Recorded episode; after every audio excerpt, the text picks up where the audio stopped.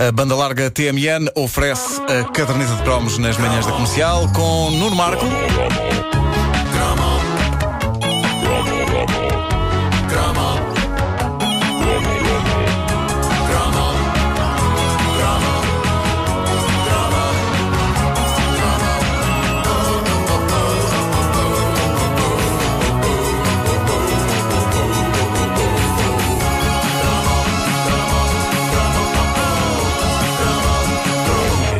Das novelas da Globo que mais impressionou e emocionou os portugueses data de 1980. Tinha uma morte misteriosa tão angustiante que me tirou o sono algumas noites na inocência dos meus nove anos de idade.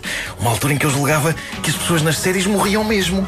Ah, eu também tive essa. essa... Mas com nove anos. Tão era- ingênuo, pequeno Marco. Com nove anos eu já não, não devia pensar essa Era estupidez. pois mas quando vinham na novela seguinte pensavas. Então, mas Pois era, então. Mas não, está vivo. Tá, Está queres vivo. ver? Bom, ah, foi um fenómeno gigante que prendeu o país à água viva.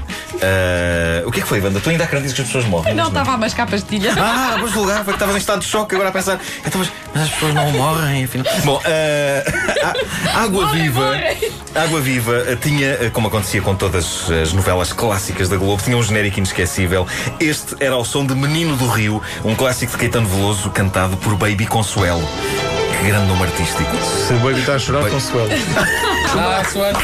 Bravo, bravo. Se bem se lembram, o genérico consistia em várias pessoas Então a, fazer, não me o- lembro. a fazer windsurf. Tinha um ano. Tu, por favor, começa a arranjar novelas, não é? Mais para para a tua frente. rubrica. Mais para a frente. 80 e, lá, 5. Para cima. Tu vais gostar disso. Não, mas isto é inesquecível. É inesquecível, claro que sim. E podias ter visto no GNT. Quando ainda, era, quando ainda não se pagava para ver. Eu vi no gente, era o sai de baixo. Ah, pronto. Era muito giro. Mais recente. Mais. Mais recente. Mais. Bom, ah, mas era só pessoas a fazer windsurf. O genérico era só isto, basicamente. Mas foi o suficiente para que, ali no arranque dos anos 80, o windsurf virasse uma moda alucinante. Toda a gente gostava do windsurf e, mesmo que de toda essa gente só 1% fizesse de facto windsurf, todos os outros, em que eu me incluía, Queríamos queríamos eh, pelo menos mostrar ao mundo que estávamos a par. que porque- aprovávamos. É porque a base do windsurf era fácil. E- É uma prancha e deixar levar pelo vento. Pois é, estar ali agarrado. Claro. Não é? É só estar agarrado. E portanto, mesmo não fazendo. Todos nós queríamos uma fatia, nem que fosse fininha, desse apetitoso bolo. Eu lembro-me que na altura houve uma fase em que eu só usava t-shirts com desenhos de malta a fazer windsurf. E pergunto a vocês: alguma vez tocaste numa prancha de windsurf? A minha resposta é: tenho 38 anos e penso que nem nunca estive a menos de um quilómetro de uma prancha dessas. Mas não interessava. Eu cheguei eh, até a ter uma t-shirt. Até já pus esta fotografia em tempos, vou pôr outra vez, no Facebook. Eu, para aí com 9 anos, com uma t-shirt que não só tinha as pranchas do windsurf, mas o logotipo da novela Água Viva. Tu tinhas uma t-shirt com o logotipo Eu da tinha uma t-shirt. É menos, menos embaraçoso que os colãs, ou não? Ah, ou é, está, está é um tipo ela por ela? Não, não é? Cruzaste as duas É, coisas é, em simultâneo. Não, isso não! Então que sentido fazia usar Mas uma tinha o t-shirt e logotipo colãs? é porque saiu numa revista. Provavelmente saiu numa revista, não. Não, não, não, foi comprada numa feira. Numa feira. Eu amava aquela t-shirt, eu amava, eu não queria que me lavassem a t-shirt da água viva.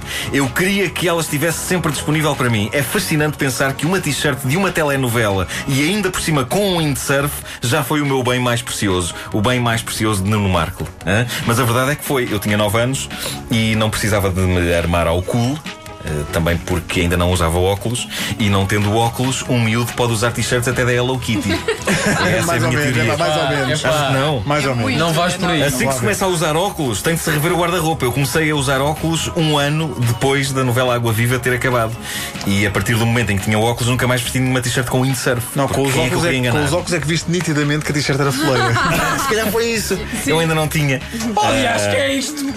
Mas caixas de óculos em cima de uma prancha agarrados a uma vela é uma imagem que não passa pela cabeça de ninguém, não é? Ah, bom, a novela era bombástica, uma daquelas histórias imortais do lendário Gilberto Braga, onde entravam todos os grandes nomes da altura: Reginaldo Faria, É. Betty Faria. Lucélia Faria, não, Lucélia Santos, ah, Cláudio Cavalcanti, Cavalcanti. figura- Feio! Eu Ia dizer que eras muito fã de Cavalcanti. Mas, Era, era. Mas repara, o nome era espetacular, já não se fazem nomes assim. Não fazem, Cláudio não. Cavalcanti, bolas.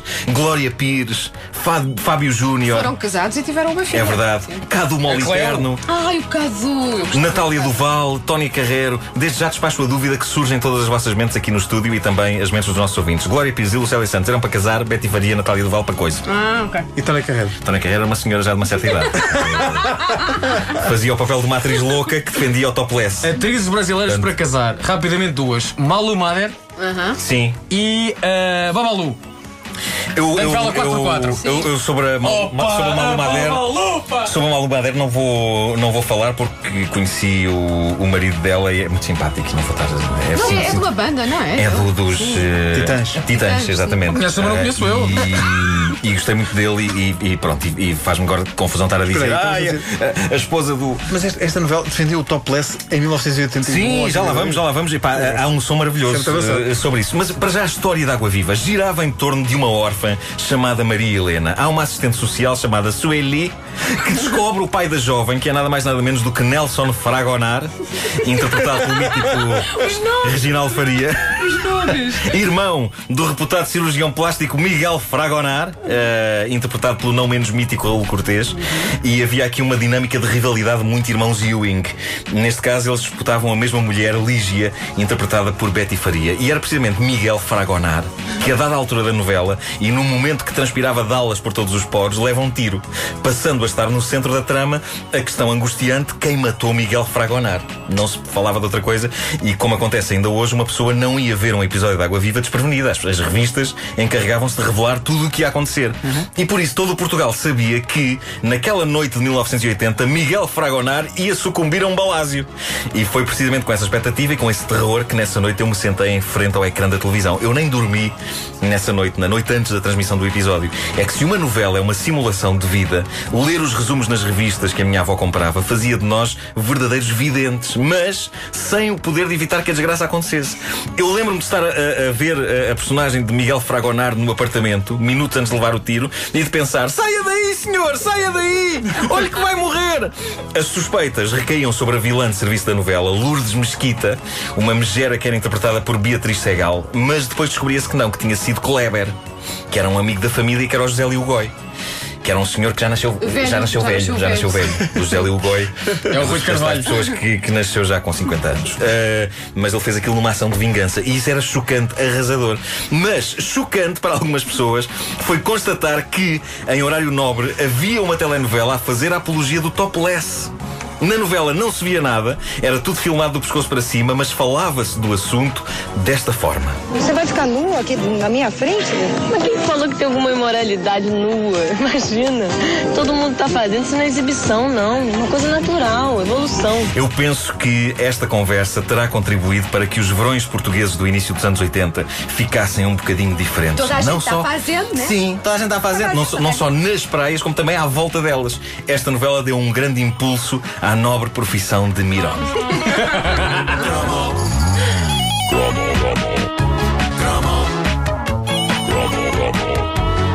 A caderneta de cromos com o Nuno Marco, uma oferta banda larga TMN. Disponível em podcast em radiocomercial.clix.pt. Dois minutos para as nove.